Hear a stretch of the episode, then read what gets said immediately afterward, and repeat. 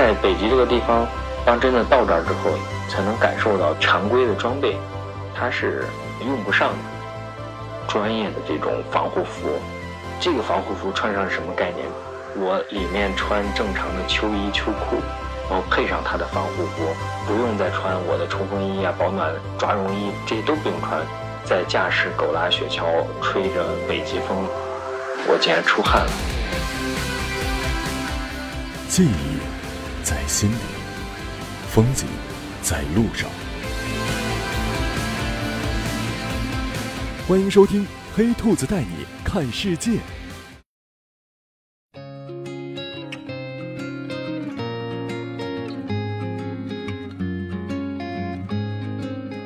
狗拉雪橇特别有意思，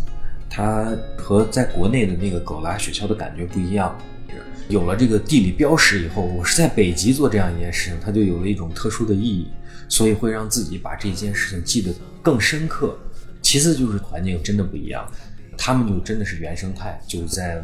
一望无际这个雪原上，只是拿这个铁丝网就手工的编了一个特别大的一个这个场地。然后把一百多只哈士奇全部都放养在这个区域，然后每一个哈士奇呢都会有一个木头的房子，特别可爱，很小巧玲珑的小木头屋，一栋一栋的那种独栋是它的狗窝，然后就在雪原上扎起来了一栋一栋的，然后每一栋上面都写的有狗狗的名字，这一百多只狗主人就可以把它每一只狗的名字都能叫出来，所以这个也是非常厉害的。首先，这一点给人的感觉就和国内的它这种商业的旅游就有区别了，就感觉它哎，就更原生态、更农场化一些。还不一样的地方是，国内就是需要向导给你驾驶、带你坐，只在部分路段让你体验一下。但是在我们去的这个北极呢，我们的体验是深度的，他现场先给大家讲一下怎么操作、怎么控制方向，然后怎么踩刹车，遇到什么情况要怎么操作。详细的给你把这些安全注意事项讲完以后呢，两人一车，两人一车，我们自己去操作，车辙印儿都已经压出来了，雪橇的那个印子已经出来了，所以你只需要跟着前面的向导，控制好方向，然后把握好速度和前面的距离控制在十米左右，然后依次类推，我们一个狗拉雪橇的队伍就出来了，每一个雪橇前面是六个狗狗去跑。它不像大家理解的，就是通过电视或者啥，你看到这种，就是啊，好像很简单，就狗狗就跑就行了，然后我就站在上面或者坐在上面，这是一件非常惬意的事情。实际上，当真的我开始驾驶的时候，发现它对这个协调性要求很高，不光双手要控场方向，偏左了或者偏右了，你要去控制，要一直给它使劲儿。不能松懈，不像咱开车，方向盘你有时候可以不用力，就只要在直路上稍微捏住就好。这个你必须得时刻肌肉紧绷，把这个缰绳拉紧。与此同时呢，前面可能要有弯道，要拐弯了，得降速，得一直踩着刹车条，就是去控制。比如说这会儿我不用踩刹车，但是要放着，万一狗狗它跑兴奋了，快点，然后再滋啊踩一下，你就听到那个雪的那声滋一抖。然后狗狗速度降下来，跑一跑，它跑兴奋了，又跑起来了。然后你又得踩一下去降速，这个就非常有意思，就是感觉是你跟狗狗的一场力量和速度的较量，你要把控，要驾驭。这个感觉，尤其是在这样的环境里，茫茫雪原，时时的又穿入这个原始的森林，狗狗的叫声，然后你再看看后面，你的同伴他踩了刹车之后溅起这个雪花，你的前车拐弯的时候，这个雪花，哎呀，那个景色真的太美了。那个电影《零零七》里面，他们在雪地里滑着雪橇追逐，排成长队滑过，因为速度太快了，把那个雪就带起来以后，形成那个雪雾。一个车后面一坨，一个车后面带着一坨这个雪雾，哎，就像在完成一个神秘的任务，在踏足一个无人去往的领地，很神秘，很有仪式感。这个世界仿佛只有你，周围没有什么现代化的建筑。就是原始的雪松，原始的森林，茫茫的雪原，就在这样的环境里，听到的就是耳边的风声和哈士奇的叫声、喘息声。哎呀，这种感觉太原生态了。而且还有一点就是，一开始的时候大家是争着抢的，就说：“哎，要么你先坐，我来拉。”然后到后面就：“哎呀，要么你给咱开吧，我坐一坐。”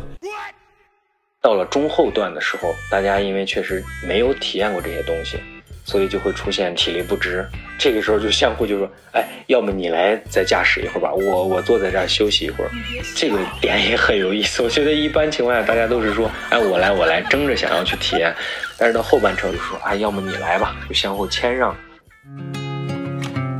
真的自己动手体验之后才知道，狗拉雪橇这个驾驶啊是一个体力活儿。你要用你的手把这个方向控制，因为狗狗它是一直在往前跑，跑这个过程中它们的方向可能就会有不确定性，所以那个缰绳是非常紧的，你必须得把它的这个方向和这个路面这个道路要一致，所以你不停的拿手来控制左右的拉拽，保证狗狗在一个稳定的线路上去运行。那这个时候就是你的臂力要求就很大，就要来回的拉着。雪橇的后半部分，它有长长的木条，木条的底部镶的有一颗一颗的那个钉子，这个木条呢向起翘了一点，然后你要是踩刹车的时候就把这个木条踩下去，这个时候钉子就会扎在这个雪地里，就开始产生摩擦，就让你的速度降下来。那么你踩的越重，越使劲儿，那速度就降得越快。那这个也有一个技巧，就是一定不能踩死，因为这样的话狗狗可能会呃失去那个，因为这个力太大，然后就可能会出现不安全事故。所以这个也是一个技巧，就慢慢的摸索，就慢慢的滑，然后怎么停，停下来之后怎么做，就这一系列的步骤。可能大家会关心它速度得有多快啊？其实它速度大概就会被前方的向导。人为的把速度控制在大概四十三十这个区间，不会让你太快。室外环境当中，虽然是三十四十，但是那个风刮过来以后，耳边全是那个风呼呼的这种声音，这种体感会让你有一个误判，就觉得这个速度太快了，就有这种感觉。我们就在雪山上追逐着，然后拼着速度，然后还是一个体力活，要拉着这个呃哈士奇狗狗。一开始大家都是争着抢着，我先来，你先坐。但是当前面的向导他的雪橇车一动起来，我们后面把刹车松掉跟着的时候，其实很谨慎的，就一直在踩刹车，把速度降得很慢，导致就是我们向导可能已经走很远了，就我们后面这几个车挨得都很近，人家明明说了说是啊相互距离要在十米左右，但是呢，我们就慢慢慢慢就聚在一起了。后来那个向导就。给我们挥手，让我们快点快点，没关系，跟上就可以。一下子就感觉有底气了。哎，一跟上来，哎呀，那就有一种脱缰的野马的感觉。一下子狗狗也兴奋了，速度起来了，我们也感觉适应了这个节奏和这个速度，一下子都兴奋起来。你就开始听到同行的人就开始大叫，就哦，就跟着狗狗一起，就是哦，在那叫啊，我们来啦，就这样，就一路就马上人的这个情绪就达到了一个制高点。就兴奋起来啊，走走就开始喊，快点快点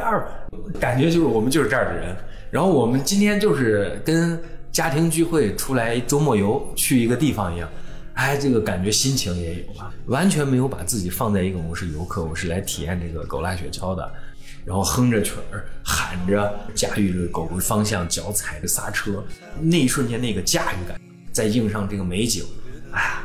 已经忘掉自我。就是一种身临其境就陶醉。在北极，我驾驶着狗拉雪橇飞速的驰骋在茫茫的雪原当中，结果我没有冷，我在出汗，浑身都湿了，秋衣秋裤都湿掉了。所以其实你认为的我在北极是行动不便的，我在北极可能是极冷的，就连呃就什么都不方便。就是一种极度保护、包裹自己的状态，就把这个完全颠覆掉了，是一个非常轻松、愉悦、欢快的一个状态，去体验这些旅游项目，而且给你带来的这种快乐也罢，甚至是这种超乎想象的这个体验也罢，都是很棒的。这个地方值得一来，北极一定要来。